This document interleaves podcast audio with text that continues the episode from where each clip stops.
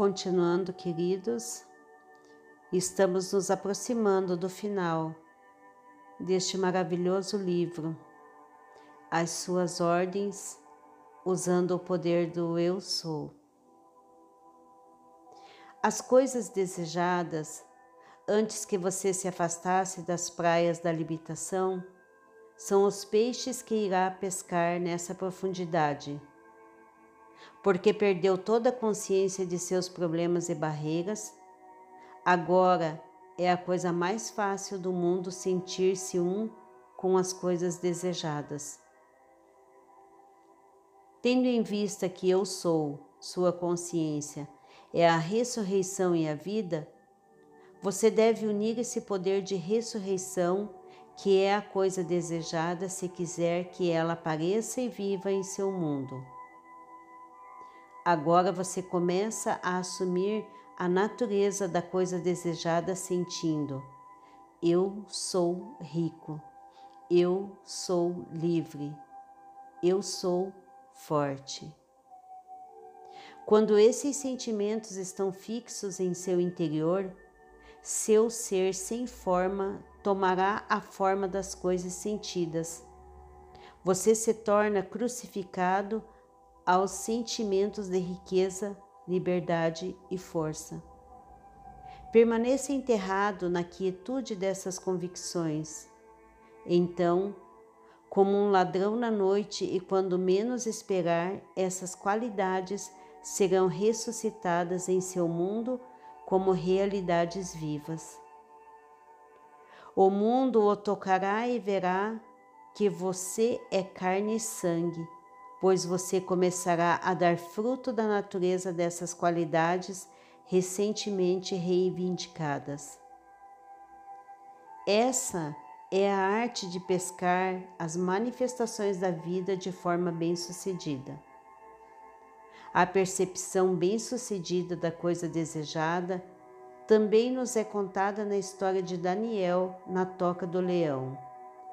Foi registrado que Daniel, na Toca do Leão, deu as costas aos leões e olhou para a luz que vinha de cima, que os leões permaneceram impotentes e a fé de Daniel em seu Deus o salvou.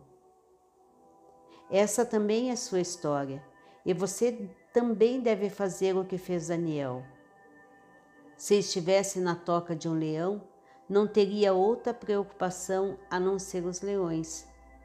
Não estaria pensando em qualquer outra coisa fora seu problema, que seriam os leões. Mas Daniel deu as costas a eles e olhou para a luz que era seu Deus. Se seguirmos o exemplo de Daniel, e enquanto aprisionados na toca da pobreza ou da doença, desviarmos a atenção de nossos problemas de dívidas ou doenças e nos concentrarmos naquilo que buscamos, se não olharmos para trás na consciência para nossos problemas, mas continuarmos na fé, acreditando ser aquilo que buscamos, nós também veremos as paredes da nossa prisão se abrirem e a coisa almejada, sim, tudo realizada. Outra coisa, outra história que nos é contada, da viúva e a vasilha com azeite. O profeta perguntou à viúva: Dize-me, que tens em casa? E ela respondeu: Uma vasilha com azeite. Ele então disse a ela: Vai e pede emprestadas ânforas vazias. Depois, entra em tua casa, fecha a porta atrás de ti e derrama do azeite puro. E ela derramou da vasilha com azeite em todas as ânforas emprestadas, enchendo-as completamente, e ainda restou azeite. Você, leitor, é essa viúva. Você não tem um marido para engravidá-la ou torná-la fértil, pois uma viúva é um estado estéril. Sua consciência agora é o Senhor, ou o profeta que se tornou seu marido. Siga o exemplo da viúva que, ao invés de reconhecer um vazio ou nada reconheceu algo, o azeite. E o contato dado a ela entre em tua casa, e o comando dado a ela entre em tua casa e fecha a porta atrás de ti, quer dizer, feche as portas aos sentidos que fala sobre o vazio, as dívidas, os problemas.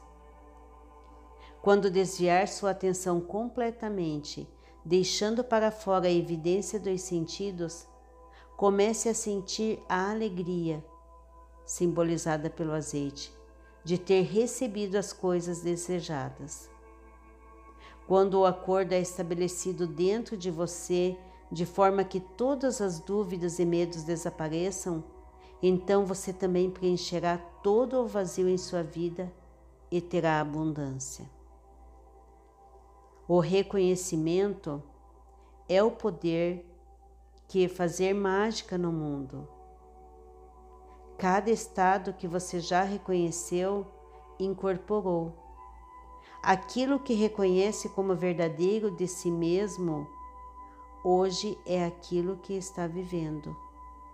Então, seja como a viúva e reconheça a alegria independentemente de quão pequeno o princípio do reconhecimento, e será generosamente recompensado, pois o mundo é um espelho que amplia tudo aquilo que você está ciente de ser.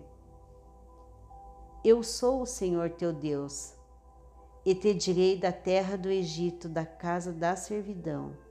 Não terás outros deuses além de mim. Que revelação gloriosa!